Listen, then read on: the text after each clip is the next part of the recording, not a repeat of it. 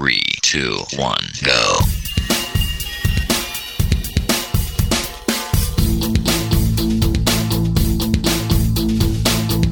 Enredando, la informática que se escucha.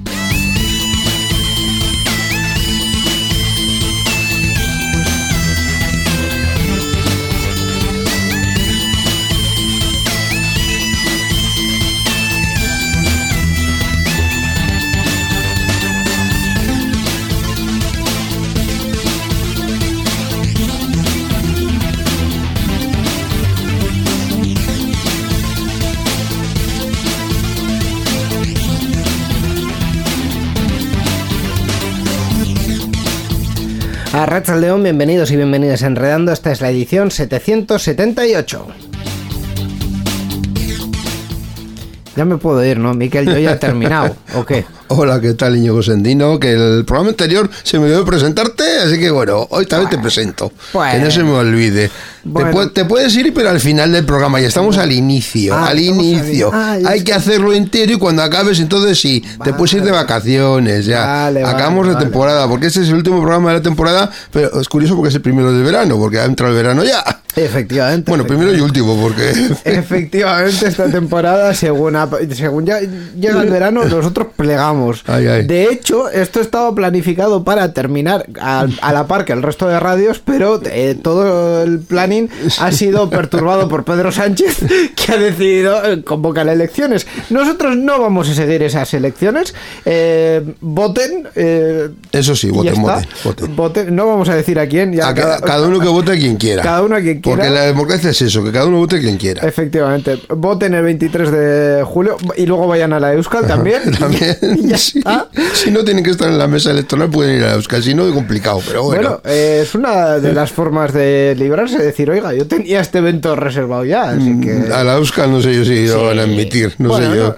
No, no sé, no Ya, lo vamos ya. a poner a prueba nosotros. Me- me- yo espero que no, espero Eh, que no. no. No, yo, yo espero que tampoco. En cualquier caso, eh, pues el último programa de la temporada. ¿Con secciones? eh, llega, pues eh, cuando llega el, el verano y lo que vamos a hacer es, eh, pues eh, como prácticamente como en el programa pasado, ir eh, recibiendo a nuestros colaboradores Y, e y despidiendo de ellos también, efectivamente. Tenemos a Gaisca y tenemos a Iñaki Lázaro. Y les diremos, después de que cuenten sus cosas, pues adiós, adiós, hasta la próxima temporada. Efectivamente, así y, que... y feliz verano, diremos también. También les, les diremos eso. Así que eh, antes de terminar nos queda una hora que esperamos compartir con vosotros nuestros oyentes. Eh, vamos a hablar de tecnología y lo vamos a hacer como siempre aquí en Enredando. Eh, acompañadnos porque comenzamos. Adelante. Participa con nosotros en Enredando. Envía tus mensajes al email oyentes@enredando.net o a través de nuestra página web en www.enredando.net. También estamos en Twitter. Sigue al usuario Enredadores. Esperamos tus comentarios.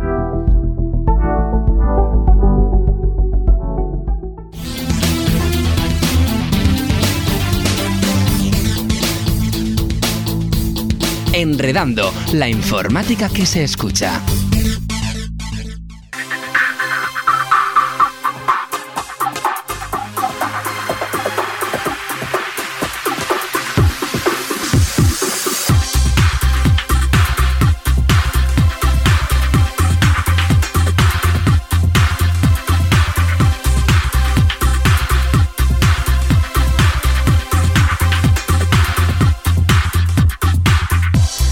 Pues arrancamos esta primera sección del último programa de la temporada de Acabamos la temporada, ya la acabamos. Eh, videojuegos, Gaisca Carmona, eh, ¿estás contento de que terminemos la temporada ya? No respondas todavía, Racha León. Me has dicho que no responda todavía. Arracha Leo, muy buenas tardes. Hola, Gaisca. Bueno, ¿qué? A veces se me hace complicado, ¿eh? Fuera coñas, buscar juegos para recomendar. Claro, hay que, hay que recomendar a eh, dos por mes, más o menos. Eh, No, no. uno al no, mes, a uno, a al uno por mes. uno- uno al Antes- mes. la temporada pasada sí que me costó, me costó algo más. Sí. Pero ahora eh, es complicado, hay que jugar mucho, ¿eh? hay que jugar mucho. Y yo, Bueno. y yo con la uni estoy ocupado. Y para eso estás tú que eres prensa especializada. Para eso estoy yo que soy empresa especializada de videojuegos. Ahí está. Para que nos lo cuentes y nos lo está. Como tiene que ser. Eh, Bueno, pero ya hemos terminado ya la temporada. Ya hemos terminado la temporada. viene Ahora en verano puedo jugar a de todo. Eso. To- todavía te, no. Te lo vas apuntando. Me lo voy eh, apuntando. Ahí está. Estamos No, no. acabando ya, es toda- el último ya. Sí, sí, pero ya. todavía no hemos terminado porque nos falta la recomendación del videojuego de hoy. La recomendación es. de ¿De hoy. cuál vamos a hablar? Íñigo, te he traído un shooter. Ay, madre mía. pero a ver, pero a ver, no a las armas. Te lo voy a vender Por tan favor. bien, pero tan bien que no vas Sí. a poder negármelo. Inténtalo. A mí a veces me ha gustado, a mí sí que me Lo voy a intentar. Le ha gustado a mí que el un shooter. Inténtalo. Vale, te voy a hablar de un jueguito que se llama The Finals. Es un juego que actualmente no está disponible. ¿Por qué? Porque es una Bien. beta. Estamos Bien. en beta. Vale. Beta cerrada. Ahora mismo, en el momento en el que te estoy contando esto, estamos en la segunda beta cerrada. Tenía una primera, obviamente, y ahora tenemos una segunda. ¿Sabemos cuándo se lanza? No tenemos fecha aún, Aún. no han confirmado fecha aún. Pero Vale. teniendo en cuenta el estado del videojuego actualmente, o sea, lo, lo bien que está, dudo que se lance más tarde de eh, Q1, Q2 de 2024. Dudo. Es dudo. decir, eh, primera mitad. de Primera mitad de 2024 como muy tarde, como muy tarde, porque si ahora mismo me dices que se lanza en octubre, me parece completamente viable. Eh, pero como tal no hay fecha de lanzamiento, ha sido desarrollado y editado por Embarque Studios. Entonces, te voy a leer la sinopsis de Steam un poco resumida y traducida y cosas.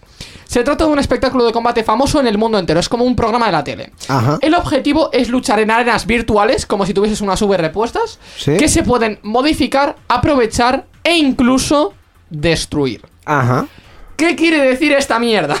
Nosotros vamos a jugar con personajes que van a pegar tiros y todo lo que tú quieras. El gran Sí. atractivo de este juego es que todo lo que ves en pantalla, salvo los spawns, salvo los Sí. spawns, porque los spawns si no podrías caerte al vacío y no tiene sentido, pero todo lo que ves en pantalla, todo el entorno que ves, todos los edificios, todo es destructible. Vale. Se puede destruir. Me lo puedo cargar del tirón.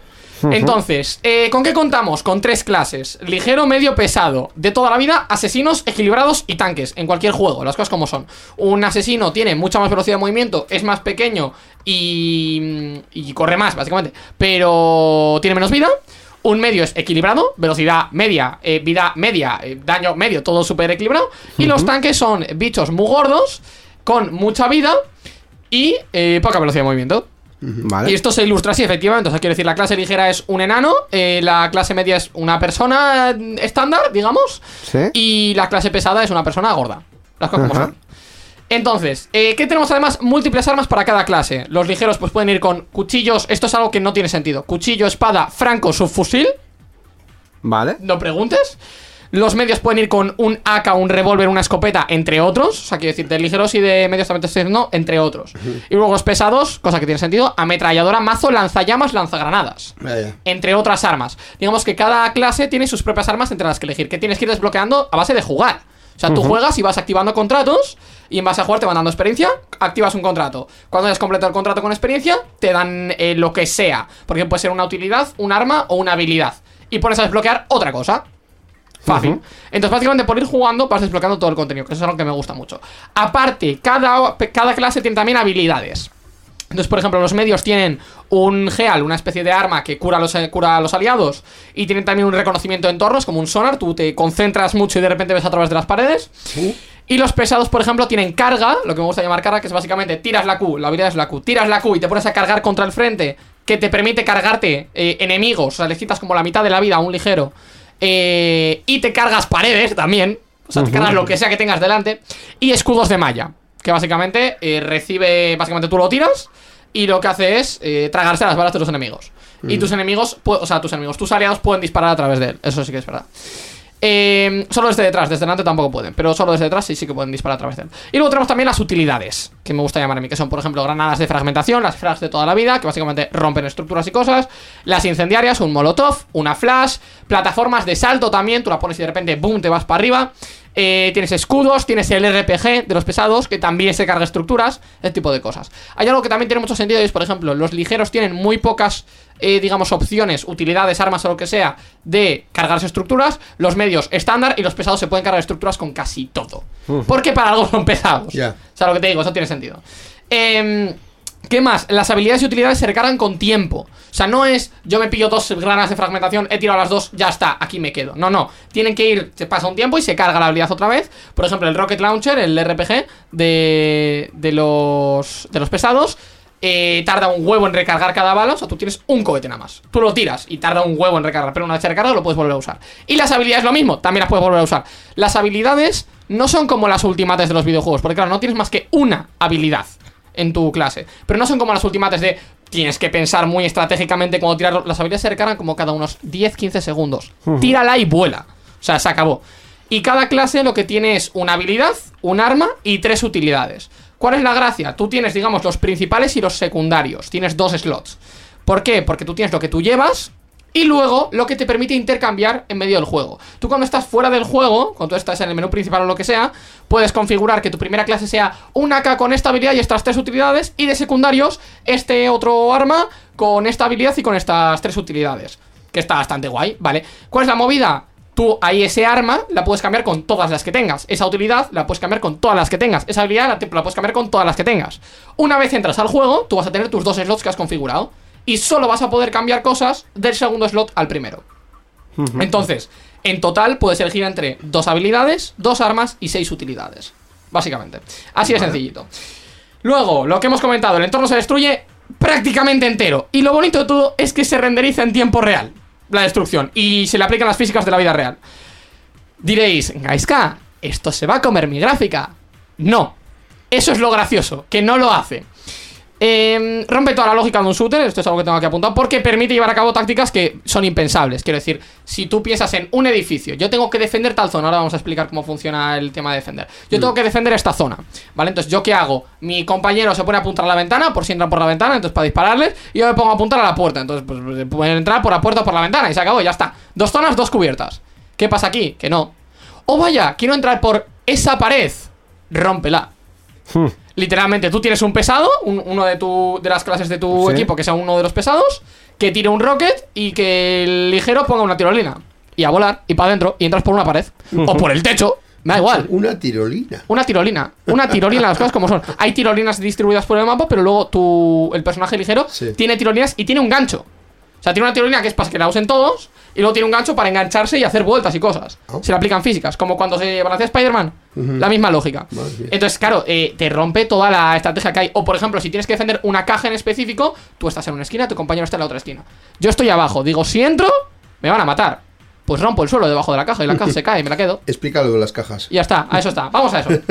Eh, vale, ¿cuál es la movida, la lógica de esto? El objetivo es recoger una caja, una caja que tiene dinero, que tiene un crono. eh, tiene un, un cronómetro que se tiene que, que bajar. Entonces, tienes que, tienen que ir los tres equipos, son tres equipos de tres miembros. ¿Para qué? Para que en cada equipo pueda haber un ligero, un medio y un pesado. Esa es la lógica. ¿Quieres jugar con tres medios? Juega con tres medios. ¿Quieres jugar con tres pesados? Juega con tres pesados. ¿Quieres jugar con un pesado y dos ligeros? Juega con lo que te salga de los huevos. Eh, esas tres personas son tres personas diferentes. Por cierto, son online. O sea, quiero decir, eh, tú juegas con otra persona y otra persona, desde su casa cada uno, y cada uno elige la clase que le dé la gana, con las armas y cosas que le dé la gana. Entonces, la gracia está en, los tres equipos van directamente a la caja. Bueno, puedes hacer lo que quieras, pero la lógica es ir a la caja, obviamente, porque a, quieres por ganar la, a por la caja. a por la caja. Entonces tú vas y la reclamas. Tú le das a un botón y se empieza a reclamar. Tarda un rato en reclamarse, es decir, te la tiene que escupir una máquina.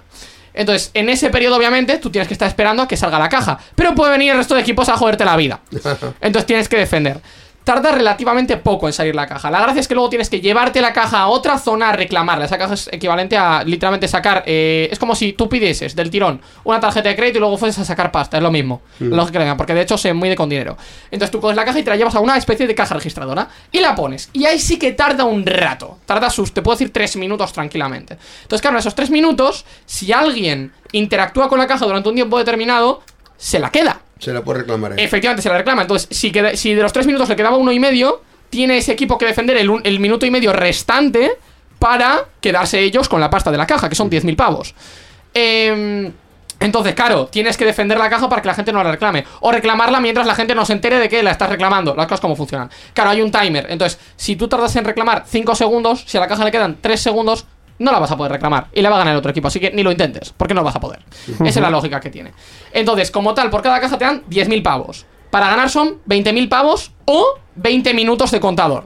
Es decir, si un equipo reclama una, tiene 10.000, otro equipo reclama otra, tiene 10.000, otro equipo reclama otra, tiene 10.000 y quedan 3 minutos, la lógica está en que la última caja se lleva a reclamar y en el momento en el que se acabe el tiempo de los 20 minutos, lo que coño sea que haya llevado, el momento en el que se acabe el tiempo, el equipo que esté reclamándola gana. ¿Por qué? Porque la está reclamando y todos tienen la misma cantidad de pasta. Sí. Esa es la lógica.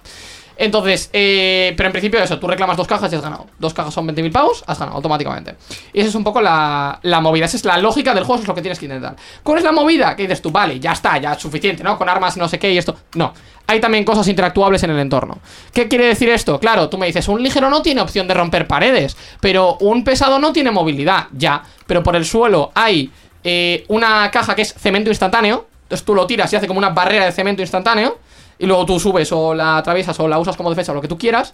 Hay también eh, botes de veneno. Tú los tiras y son como si tirases una granada de veneno. Con una granada de humo, pero de veneno. Extintores son las granadas de humo. Y luego tienes una especie de bombonas de butano. Que me encanta porque tú la coges y la tiras. Se hace un misil, literalmente se pone en dirección misil. Y va acelerando cada vez más hacia el objetivo. Y cuando llega explota. Y eso sí que se carga entornos. Entonces tú puedes ser un ligero, encontrarte bombonas de butano y decir, amigo, vamos a jugar. ¡Pum! Y tirar lo que te salga de los huevos. Más allá de esto, encima, como por si esto no fuera suficiente, hay una burrada de opciones de personalización. Puedes personalizar todo tu personaje, en plan, eh, color de piel, ojos, eh, un gorro, una chaqueta, una camiseta, lo que sea, unos pantalones, unas zapatillas, unas bambas, riñoneras, arriba, abajo, izquierda, derecha, amuletos, cosas de todo tipo. Las armas tienen skins, las utilidades tienen skins. Todo es la hostia. Todo es la hostia. Pues he de decirte una cosa, Gaiska. Eh, todavía no me has convencido, pero, Pero, si suena la hostia. pero como mm, prácticamente nos hemos quedado sin tiempo de sección, eh, vamos a comentar solo requisitos recomendados. Venga, requisitos recomendados. No hay, porque obviamente el juego no se ha lanzado, entonces está en tu determine. Pero como tal, para que os hagáis a la idea y le digáis, "Buah, esto va a ocupar una burrada. La beta son 15 gigas. Vale. O sea, recomendable SSD, gente, por favor. Pero mm, 15 gigas. Pues, y luego, eh, para que os hagáis a la idea, yo tengo una 3060 con un i5 de décima, 32 gigas de RAM de DR4, para los que entiendan, y un M2 de Samsung 3.0. Eh, a mí me corre a unos 60-70 frames. eh, sin estar streameando ni nada, en configuración media. Media es la que te recomienda el juego, a mí por lo menos, por defecto. ¿Cuál es la movida? Que esos 60-70 creo que están limitados, porque como tal la gráfica está a un 80-90% de uso, no está quemándose, eh, y encima tiene DLSS activado. El juego tiene DLSS de O sea, base hasta en la beta. Que con un equipo de gama alta, no vamos a decir No, no, súper alta. con un pero- equipo de gama media Eh, corres. no, el tuyo no es de gama media. El mío es gama media. Una 3060 es gama media. El tuyo no es de gama media. Una 3060 es gama media. Y yo siento, vale. Venga, siento decírtelo, una 3060 es gama Esta media. discusión la dejaremos para la temporada que viene. Está claro es. que eh, la recomendación es, eh, bueno, es ferviente, es de Finals, un shooter que todavía... Solo un detalle, Dime. un único detalle, porque hay mucha gente que he visto quejándose de que el time to kill es muy alto. Time to kill es el tiempo que tardas en matar a una persona. Obviamente, ¿por qué? Porque los pesados tienen 450 de vida. Si quieres un jueguito en el que el time to kill sea bajo, te vas a jugar Valorant. Pero ¿qué pasa? Que ahí no tienes entorno destructible. A tu casa, crack. Vale, perfecto. Pues dicho todo esto, eh, The Finals es nuestra la última recomendación de esta Que todavía no está temporada. disponible, que pero todavía está no está disponible. disponible, Pero no tiene pronto. podéis pronto. solicitar el acceso a la beta. Efectivamente. Pronto, pronto ya. Eh, nosotros también, hablando de solicitar, si Miquel quiere, solicitaremos que, el programa- que la temporada que viene Así estés eh, también Ah, con qué nosotros. bonito. claro que sí. Y de mientras, pues te deseamos un feliz verano y que descanses mucho, que juegues mucho y que nos traigas todas esas recomendaciones para la temporada que viene. Habrá que. La prensa especial de videojuegos ahora tiene trabajo. Efectivamente. Así es. Hasta la próxima, Gaisca. Igualmente. Aur. La informática que se escucha.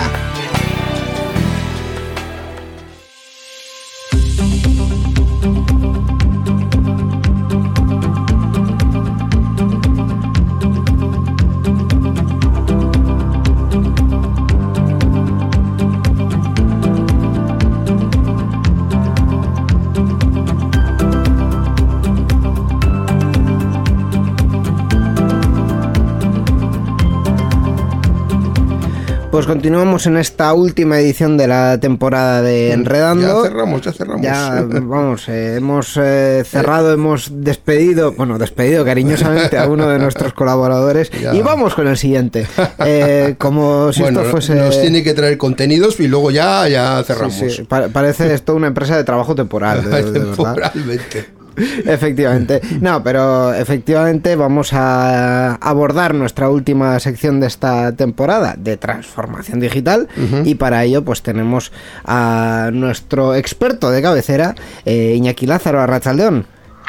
Aresa Leo, muy buenas tardes, ¿qué tal estamos? Pues eh, muy bien, encantados de tenerte y pues expectantes de, de cuál va a ser este último tema de la temporada, de qué vamos a hablar hoy. Pues mira, voy a proponeros hablar de una evolución. Eh, si en el mes de mayo, en la edición 774, hablábamos de Big Data como, digamos, el gran eh, punto de encuentro con el dato, la gran cantidad de información, de esa información de conocimiento, ahora lo que os propongo es hablar de analítica digital o analítica web. Eh, dos temas que entiendo que están bastante relacionados porque van de la mano del análisis del, del, dato, es decir, el Big Data era un análisis quizá un poco más, eh, pues con datos de mayor calado, de mayor volumen. Cuando hablamos de analítica web ya estamos afinando un poco en el análisis, ¿no? Sí, eh, más que la cantidad de datos, yo diría la especialidad, ¿no? Estamos hablando ya de un tipo de datos que nos va a dar ciertas pistas sobre el comportamiento de las personas que visitan un sitio web, lo que hacen dentro de ese sitio web. Eh, también se puede aplicar la analítica digital a aplicaciones móviles, cada vez más utilizadas, cuánto tiempo permanecen las personas, estamos en una aplicación móvil, qué hacemos, cómo interactuamos. Bueno, todo esto que cualquier negocio digital, sea una tienda de comercio electrónico, sea una web mm, de mi blog, eh, que, pretendo pues que la gente lo disfrute el contenido, conocer cuánto tiempo están eh, disfrutando de ese contenido, eh, desde dónde proceden, todo esto es la suma de aquellos aspectos que nos gustaría conocer a través de la analítica digital. Claro, para poder tener algo que analizar, para hacer analítica web, lo primero que tenemos que saber es, eh, bueno, qué, qué, ocurre en nuestro sitio web. Y quizá una de las preguntas más habituales es cómo, vamos a hablar de herramientas, pero cómo eh, llega ese dato de que podemos analizar, es decir, cómo una página web sabe lo que yo hago en ella.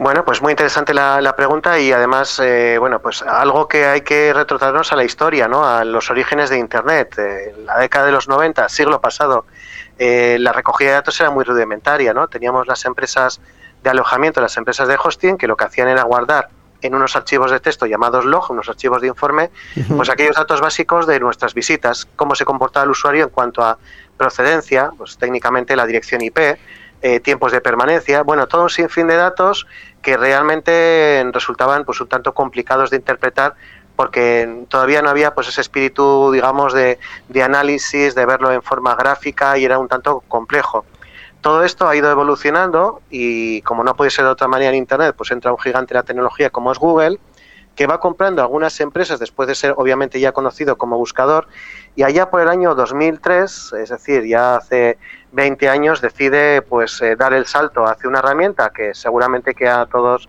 los oyentes les va a sonar como es Google Analytics y ese es un poco el, salto cualitativo que podíamos destacar en toda esa historia de cómo se recogen los datos y con qué herramientas, ¿no? Hablaríamos de Google Analytics como una, una herramienta que, bueno, pues fue desde el 2003 comenzado a diseñar y fue lanzada oficialmente ya en noviembre del 2005, cuando ya pues Google lo ofreció a todas las personas interesadas en conocer lo que está sucediendo en la página web y además con un sentido yo creo que muy comercial, ¿no? Porque no olvidemos que la forma en la cual Google ha tenido la posibilidad de enriquecerse tanto ha sido a través de la publicidad. Herramientas como Google Ads, anteriormente conocida como Google AdWords, que necesitaban su complemento para poder no solamente conocer pues cuánta gente hace clic en un anuncio y me visita, sino luego después de ese clic y después de ver ese anuncio, el hecho de tener la capacidad pues para ver si las, bueno, que en términos de analítica hablamos conversión, es decir, llegar a un objetivo. Entonces,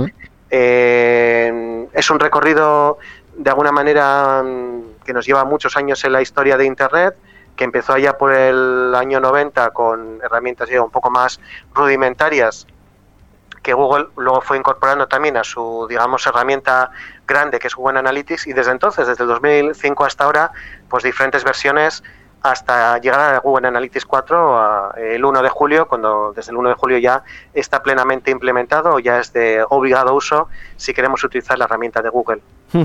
Eh, una herramienta que además es eh, ampliamente utilizada en todas las páginas web del, del, mundo. Y por ahí una estadística que más del 90% de, de webs utilizan Google Analytics para esta analítica web. Efectivamente, sí, es una mayoría tremenda las que utilizan Google Analytics. No es que sea ni mucho menos la única herramienta de analítica web, pero desde luego que es la más utilizada, mayoritaria. Como podríamos decir que Google tiene esa capacidad de liderazgo en eh, los buscadores y esa capacidad de liderazgo en lo que es el comercio de, de, publicidad, en la venta de publicidad, pues también podemos decir que Google Analytics se ha convertido pues prácticamente en casi casi un estándar en la analítica web. Insisto, no es la única herramienta, y probablemente tampoco sea la mejor, pero sí que puede considerarse la más usada. Pero sí que hay alternativas, por ejemplo, eh, eh, para buscar opciones de, de software libre o que se puedan eh, gestionar por uno mismo, sí que hay otras opciones, ¿no? no solo es Google el que hace analítica web. Efectivamente, no es ni mucho menos la única herramienta.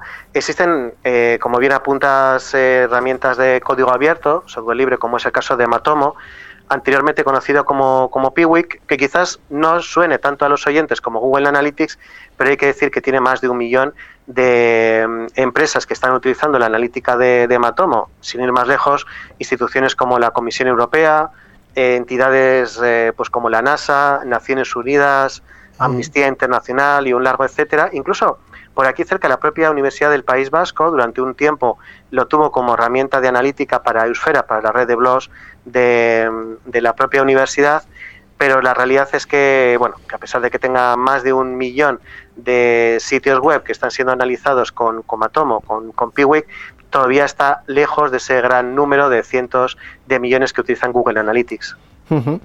Eh, además comentábamos que el próximo 1 de julio, que es prácticamente ya, eh, Google va a abordar un, cambio, eh, entra en vigor Google Analytics 4. ¿Esto qué va a suponer? Al usuario que hasta ahora utilizaba Google Analytics, ¿qué, qué, ¿en qué le va a impactar? Bueno, pues le va a impactar mucho porque no es solamente una actualización, no es pasar de Google Analytics 3 a Google Analytics 4. Recordemos que Google Analytics 3, o más conocida como Universal Analytics, ha estado eh, presente durante 10 años, desde el 2013 hasta el 2023, y que es un salto, yo diría, que no solamente cuantitativo en cuanto a funcionalidades, sino también cualitativo, ¿no? En cuanto también a formas de tecnologías, de recogida de datos. Bueno, pues todos hemos oído hablar del famoso caso polémico de las cookies, mm. que al final las cookies, pues en sus orígenes en Internet eran los archivos de texto simplemente que nos permitían configurar nuestros eh, hábitos de navegación, pues en un entorno, pues si yo quiero ver una web en un determinado idioma, pues estaba esa preferencia guardada en las cookies. Si quiero que me guarde automáticamente, pues bueno, eh, ciertas personalizaciones, para eso estaban las cookies. Pero claro, en los últimos años las cookies son desde luego que un instrumento muy potente en empresa de, en, manos de empresas de marketing digital, en, el ámbito de la publicidad, pues para acciones como el retargeting, remarketing, esa forma que, que seguro que todos los oyentes saben que nos persigue la publicidad, ¿no? Entro a una tienda, veo un producto, voy luego a un periódico y ese producto me sigue persiguiendo, ¿no? Entonces, uh -huh. todo esto había causado mucha polémica y no olvidemos que hace ya un poquito más de un año, en países como Francia, en Austria, los gobiernos de esos países llegaron a prohibir Google Analytics tal como estaba en ese momento programado y configurado, con lo cual pues bueno, Google tenía que dar un golpe en la mesa, tenía que ponerse las pilas y parece que así lo ha hecho en estos últimos tiempos y efectivamente toda aquella persona que ha entrado durante el mes de junio a eh, Google Analytics y, tuviera una propiedad de Universal Analytics, es decir, lo que antes era la versión de Analytics 3, habrá observado una especie de, de, calendario, un reloj con cuenta atrás, en el que se indicaba claramente que desde el 1 de julio ya todas las propiedades que queramos que reciban datos se tendrán que configurar, tendrán que estar ya asociadas a Analytics 4, con su correspondiente código diferenciado, con su correspondiente tecnología, con su estructura de cuenta propiedad y a partir de ahí, pues ya todo lo que es recogida de datos se hará con Analytics 4.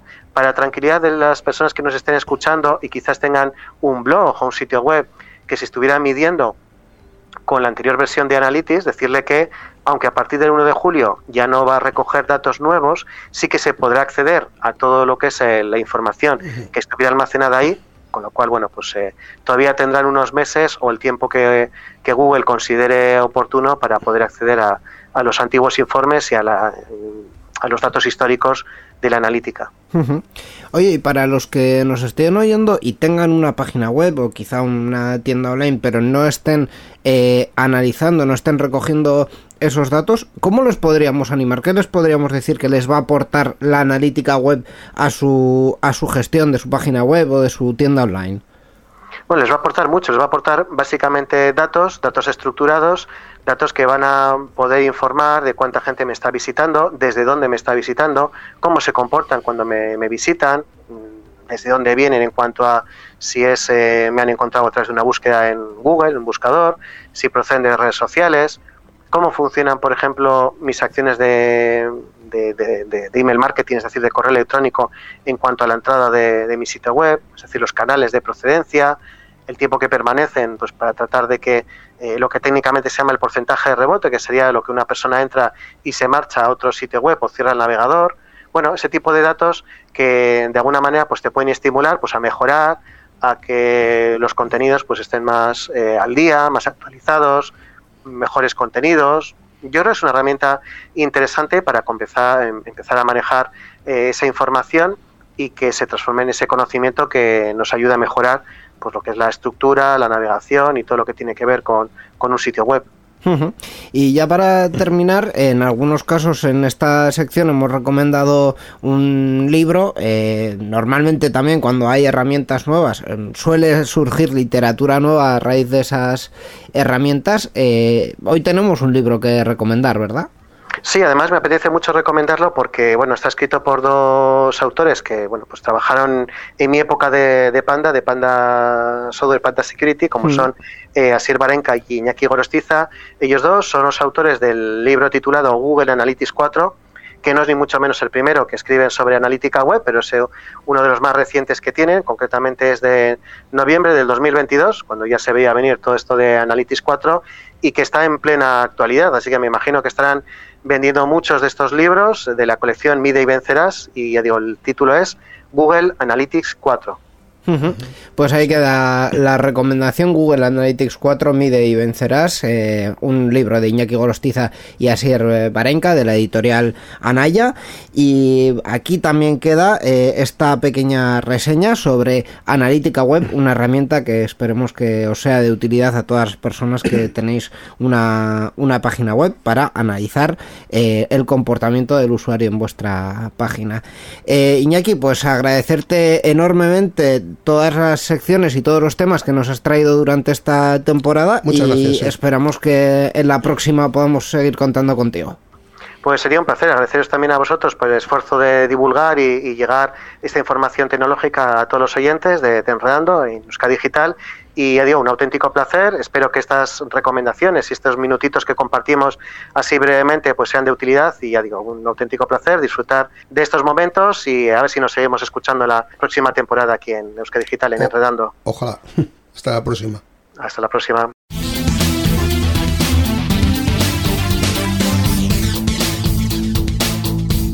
Enredando, la informática que se escucha.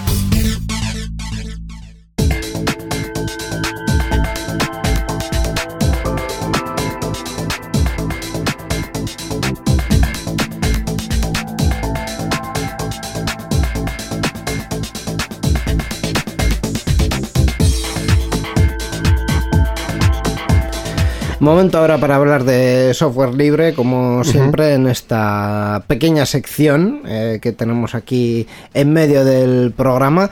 Eh, Miquel, yo estoy viendo, estoy pronosticando que si en toda la temporada no me has venido con una nueva versión de Firefox, algo va a haber hoy. Yo pronostico nueva versión de algo, no sé de qué, pero algo nuevo va a haber, alguna nueva versión. Bueno, sí, tenemos eh, la nueva versión de la distribución Debian, Ah, la bueno. número 12, con el nombre de Bookworm, eh, ratón de biblioteca, algo así. no, no lo pronuncio muy mal, ya lo sé. es Eh, que mi pronunciación es hecho, mala. De hecho, ratón más bien es gusano de libro. Gusano de libro. Sí, porque book es libro y worm es gusano. Sí, pero la traducción no literal es ratón de Ah, biblioteca. o sea- Eh, lo que quiere decir es eso realmente. ah, lo que- te a lo que nosotros llamamos un ratón de que- biblioteca. Ah, mira, mira. Mira, eso no lo sabía. Sí, Voy yo a aprender es- algo en, es- este- en esta sección. es, es lo que he encontrado yo investigando. Bueno, pues eh, vamos allá, vamos con el tema. El tema más apropiado para poner punto y final a esta temporada no podría ser otro que la distribución Debian, sobre todo teniendo en cuenta que hace unas cuantas semanas que ha presentado su versión 12.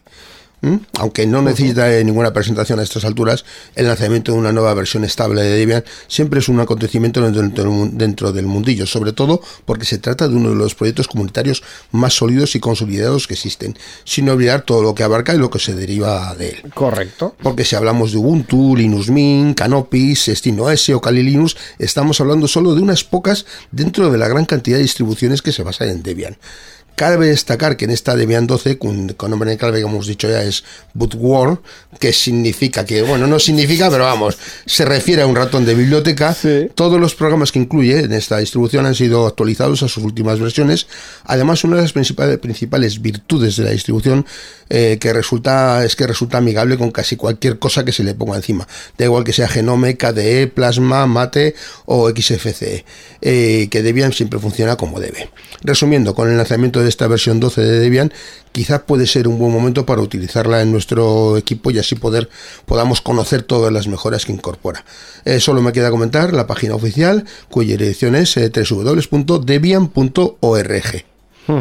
Efectivamente, una de las distribuciones más sólidas y una de las que eh, Sirve de base para un extendidas. montón de ellas, además. Sí, sí, Otras distribuciones que dicen, "Ah, voy a utilizar esto, voy a utilizar-". está basada, o sea, esa distribución que tú estás utilizando está basada en Debian. Hay muchas de ellas, muchísimas. Pues O sea, sí, y, y de las mejores distribuciones para, para hacer pequeñas pruebas con, con servidores, para cualquier cosa que imagines que necesita cierta estabilidad, mm, Debian es, es sin duda alguna la opción. Sí, sí, sí. Y la opción también es informarnos de todo esto en la página web del club. Bueno, vamos a hablar del Club, que es la Asociación en Vizcaya de Usuarios de GNU Linux, que se dedica a promover el uso del software libre tanto en el ámbito público como en las empresas y usuarios particulares. Efectivamente, has hablado de la página del club y tenemos a- vamos a dar ahora mismo la dirección. La dirección de la página del club es www.glv.biz latina z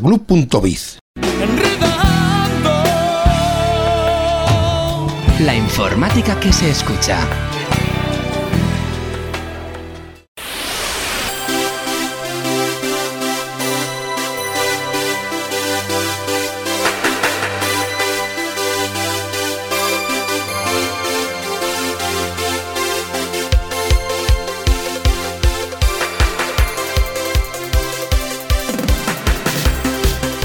Continuamos en este último programa, en esta última edición de Enredando de, De la, la temporada. temporada. Efectivamente, y ya para dar el broche, el toque final a este programa, pues tenemos con nosotros en el apartado de la actualidad a Borja Arbosa, Rachaldeón Borja. León, muchachos. Hola, ¿qué tal, Qué gran honor me dais ser aquí el encargado de poner el punto y final a una temporada. El broche de oro. Ef- efectivamente. Bueno, el broche de oro lo vamos a poner Miquelillo. Bueno, pero bueno. tú eres el último invitado. Bien. El último colaborador. el, último colaborador, efectivamente. Pero sí que, es, sí que eres el que tienes el privilegio de dar las últimas opiniones, porque luego después ya despedimos y ya está, la temporada todo bien. es, eso es. Pero las últimas opiniones son las tuyas, así que mídelas muy bien. Las últimas serán las de los oyentes que escucharán esto y opinen. Pero bueno, Bueno, eh, ya Bueno, si opinión la escuchas eh, o no. Eso es, ya Den- luego dentro del programa, quiero Eso decir, es, luego ya. Eso es. En fin, eh, ¿cómo se nota que es verano, por cierto? Porque eh, vais a ver que tenemos alguna cosilla que comentar, que bueno, es interesante pero, y tal. poco, pero las, poco las ya. grandes noticias ya fueron. Sí, sí. Eh, una de las que tenemos para comentar, por ejemplo, es eh, que va a haber nueva versión de NFC y que, entre otras cosas, va a hacer que sea más potente, con mayor alcance y con mejoras para los pagos móviles. Eh, pues eh, sí, el NFC Forum ha anunciado las iniciativas que realizará de aquí a 2028, casi nada, para dotar de mayor potencia de carga los sistemas inalámbricos que utilizan la comunicación de campo cercano, eso es NFC, y así permitir que esta tecnología tenga un mayor alcance y mejorar los pagos sin contacto. En concreto se busca incrementar la potencia de carga inalámbrica NFC que actualmente ofrece hasta un vatio, para que llegue a los 3 vatios. También se planea e aumentar el alcance de la tecnología NFC para que sea entre 4 y 6 veces la distancia actual y así mejorar la experiencia sin contacto con nuevas acciones de un solo toque. La idea es que los smartphones con NFC pueden actuar como punto de venta para permitir que cualquier persona o empresa pueda recibir pagos en cualquier lugar. Hmm. Hay que re- corregir, por cierto, lo que decía el texto, porque no es carga inalámbrica, NFC Sí, no bueno. se usa para carga inalámbrica, es comunicación. Comunicación, sí, es. Y en ese aspecto, pues cuando haces eh, un- un- una emisión, digamos, de una onda, eh, su potencia afecta a cuánto llega de lejos o no. Eso es. Entonces, básicamente esto puede significar en que tengamos que acercar menos el móvil para pagar o para pasar la BARIC. Mayormente. Sí. Sí, sí. O, o que directamente desaparezcan esas tarjetas físicas y se integre, porque de aquí a 2028 anda que no queda tiempo para que ocurra todo eso, eso. es- eso va por otra vía, pero lo que es la comunicación inalámbrica en sí, eh, como decíamos, el NFC Forum quiere reforzarla y que sea más potente. Pues oye, todo lo que sea mejorar las prestaciones de una cosa que, bueno, que poco a poco va teniendo mayor incidencia, Sí. Sobre todo en el apartado de los pagos móviles, que es lo que, lo que tú decías. Si no recuerdo mal, eh, Apple hace poquito presentó, por ejemplo, como funcionalidad dentro de sus smartphones el hecho no solo que pudieras pagar, sino que pudieras aceptar pagos, es decir, sin tener que llevar un datáfono encima o un aparato que reciba la Sí, comunicación que- de las tarjetas de crédito, de que débito, hiciera esa función, sí. que hiciera esa función. Y esto es algo que yo he visto que varias aplicaciones también están desarrollando en el tema de los pagos móviles, que ya directamente si tú tienes un comercio no te tengas que gastar el dinero en un datáfono, que cuestan dinero evidentemente y supone una inversión, sino que directamente con tu teléfono móvil únicamente ya puedas recibir pagos. Cosa que por cierto ya yo ya he probado, así que puedo decir que es algo que funciona. Muy bien. Eh, de hecho, en algunos establecimientos ya se está, incluso en, en Apple mismamente, eh, uno ya no, no, no paga en un datáfono, sino que paga en, pues en el iPhone de la persona que le atiende, básicamente. Y eso irá a más, yo creo que irá a más porque eh, es muy práctico y además es, es pues bueno, una forma de tampoco generar más aparatos específicos que luego, claro, ¿qué haces con un datáfono? Pues cuando se estropea y ya no hay más, Basura tecnológica. pues basura tecnológica. Absolutamente. Así es. Pues cuanta menos, efectivamente, mejor. Así es.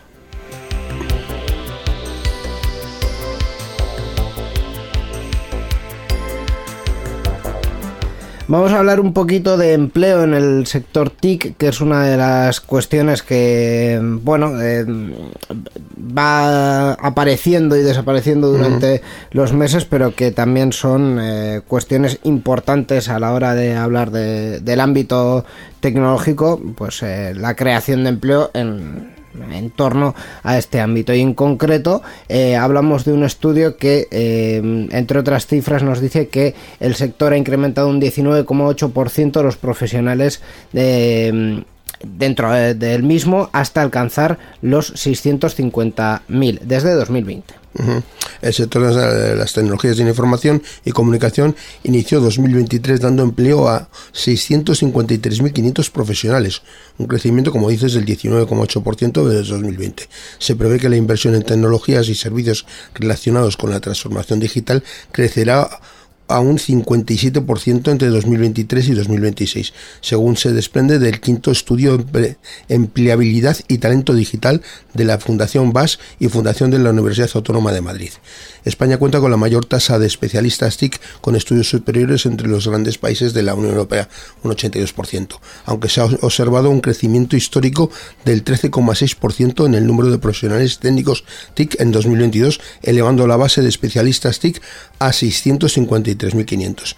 Las empresas podrían crear aproximadamente un 15% más de empleo si hubiera perfiles adecuados y disponibles, ha declarado el CEO y presidente de BAS y Fundación BAS, Javier Latasa, durante la presentación del estudio. Yo a Javier le añadiría que perfiles adecuados, disponibles y bien pagados.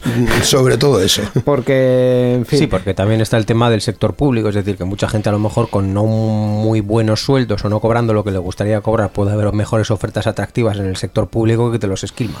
Sí, eh, bueno, una de las cosas que tiene el sector público precisamente es que no están atrayendo perfiles informáticos porque eh, en el sector público prácticamente toda la informática está externalizada, absolutamente externalizada, diría yo. Sí. Entonces, no hay ni en empresas apenas hay eh, empleados públicos haciendo cosas de tecnología, de informática y vamos, ya en lo que es en, en la administración, Tú- las tú- tú estás queriendo decir- vamos, funcionarios. Tú estás queriendo decir funcionarios, que Sí. no necesariamente No, no. es empleado público. Efe- efectivamente, Bueno. no, hay, no hay funcionarios informáticos, pero hay muy pocos empleados eh, públicos informáticos. O sea, eh, yo que sé, casos como Egie, Lantic, eh, mm, esto, IFE o Cecasa son empresas que tienen eh, prácticamente todo absolutamente externalizado. Sí. Y no es que... Subcontrata, vamos. Y, y no es que sea fácil de ver, es que salen pliegos todos los días para servicios que ellos mm, al final le dan a la respectiva administración. O sea, quiero decir, no estoy contando un secreto. A partir de ahí, pues eh, el empleo... mm, digamos, eh, es, es- es privado, o sea, es- viene del sector privado y normalmente está mal pagado y os, os diría casi que cada vez peor, pero bueno. Bueno. Eh, eso es uno de los factores. El otro, efectivamente, es que se creen perfiles que sean atractivos para, para las personas. Sí, sí. Y que se apueste también por mm, la innovación dentro de eh, esos perfiles que se, que se ofertan. Pues, eh, por Ah, ejemplo, eh, sí. yendo hacia la inteligencia artificial, que ahora está muy de moda. Aquí, aquí hablamos muchas veces de lo que hablan muchas veces, por ahí se les llena la boca. Retener talento, retener talento. Hace falta muchas cosas para retener el talento y unos buenos sueldos es un buen comienzo, yo creo. Desde luego, porque a ver, en cuanto al resto de cosas, igual en otros países lo tienen peor para ofrecer buenas condiciones sociales o personales o tal, pero aquí en general yo creo que con la, con la gente estaba más descontenta, en general, ¿eh? Sí. yo te diría que es con los salarios sin, sin caso por caso, pero yo creo que va por ahí la cosa. Sí, y luego con que a las personas se les dé oportunidades de desarrollar una carrera profesional También, interesante. Sí, quizás ahora el tema del teletrabajo, con esto de que después del COVID muchos se han echado atrás, en muchas empresas privadas ya del teletrabajo les han dicho, bueno, hasta aquí hemos llegado y tal, pues puede ser. Pero También, también, Sí, sí. es- también es- tiene que ver. Es otro factor importante porque hay muchas personas que, que no quieren ir a las oficinas ya. Es otra realidad que las empresas van a tener que, que cubrir. Que gestionar, Y, y es que además justo en el sector tecnológico es donde más se suelen concentrar ese tipo de perfiles de personas que dicen... eh, El, el "Escúchame, nómada digital. no, no es nómada digital, porque el nómada digital yo creo que es mm, eh, algún- una cuestión eh, bastante marketingiana entre la realidad del teletrabajo y una especie de modernismo. eh, no sé cómo definir eso, pero no es, no es la realidad de la mayoría de, de las personas que teletrabajan en el sector TIC. En el sector mm, informático tecnológico lo hacen desde su casa, Sí, pero que sí. no quieren es que mm, para estar picando código ocho horas al día tenga que desplazarme eh, pues media hora, una hora a mi puesto de trabajo. Sí, y, y volver otra media, una hora de vuelta. Efectivamente, Sí, sí, o sea, sí, es- eso, es, sí. eso es un factor pues que, que, que importa y, y bastante. He puesto el ejemplo de los programadores, pero hay Sí, eh, otros, perfiles. ot- otros perfiles. Y luego también yo creo que es muy importante que haya eh, capacidad de promoción, que las empresas alguien que empieza desde abajo no se quede abajo 20 años. que- Y que la promoción no sea... eh, cuando digo abajo no es en, una escala hacia la gestión, sino que sea en una escala hacia el aprendizaje eh, y hacia el desarrollo profesional en el ámbito que uno quiera. Es decir, eh, os pongo, os sigo poniendo el caso del programador. Un buen programador no tiene que terminar gestionando un proyecto o un equipo. Porque mm, igual no es lo que le interesa o lo que Sí. eh, o incluso lo que le conviene. Eh, un buen programador puede estar cobrando un buen sueldo siendo el mejor programador de su equipo, pero estar tecleando código 8 horas al día. Porque lo hace el triple de eficiente que el que acaba de venir. Eso también es promoción y eso en las empresas también se tiene que, eh, que trabajar. Pues nada, yo mucho más que opinar no tengo porque mi sector no es, así que yo lo dejo ahí. Perfecto.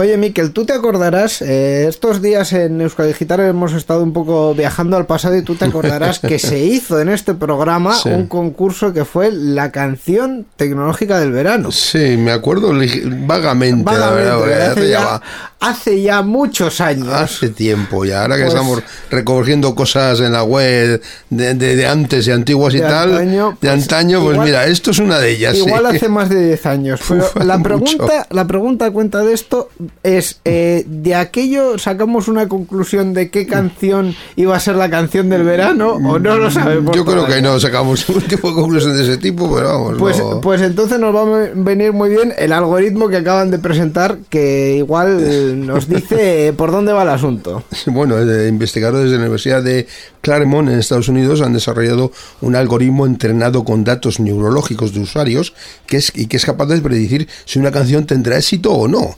Eh, para la muestra se escogieron 33 participantes, que tampoco es una barbaridad, pero bueno, entre 18 y 57 años, que escucharon un total de 24 canciones recientes, 13 de ellas consideradas éxitos con más de 700.000 escuchas en streaming y 11 de ellas fracasos. Con este análisis se recuerda eh, de la música, eh, es un formato que influye directamente en los estados emocionales de las personas y que son eh, muchos los aspectos que lo logran, como la melodía, el tempo, la tonalidad o el ritmo. Hmm, eh, Íñigo, hay que poner bote para que Radio Televisión Española lo compre en la selección de la próxima canción a Eurovisión. no, yo, yo te diría que... A ver si así. No, no, yo, yo te diría que... Yo, yo creo que con que aplicara la inteligencia natural.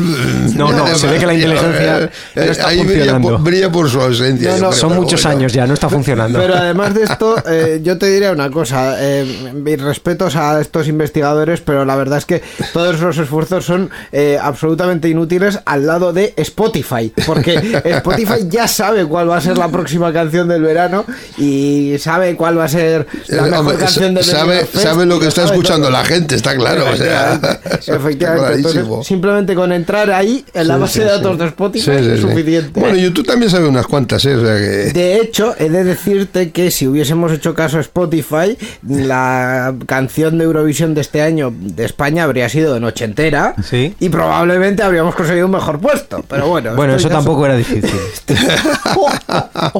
Quiero decir Bueno. que ah, tam- también podíais hacer el concurso otra vez. Dicen que ahora lo retro está de vuelta. ¿Habéis oído que va a hacer el Grand Prix otra vez? Sí, sí, sí. De hecho, est- estoy esperando verlo. Las vaquillas, no, por favor. No, sin vaquillas. sin Ah, vaquillas. ah, bueno, Sin bueno. vaquilla. La ley de protección animal Sí, no, sí, no, ya no lo permite. Ya no tienen ni tanquero Pero ni con Ramón. García. Con Ramón García sí. Sí, bueno, sí. pues, al fin y al cabo igual, igual en Vistel. Eso, es- eso seguro.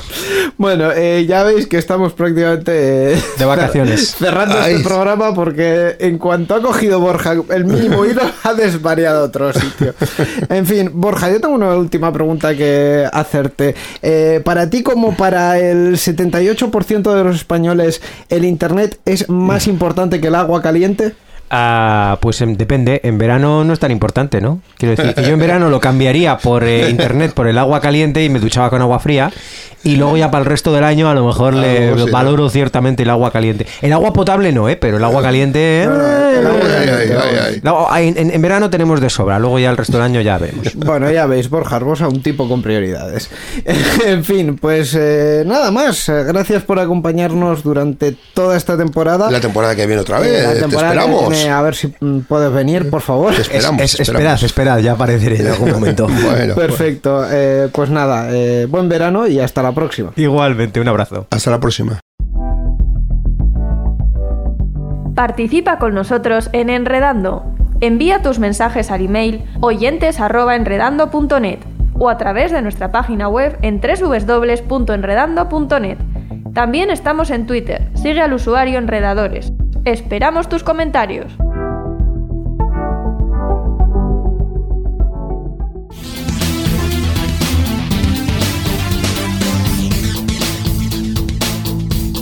Enredando, la informática que se escucha.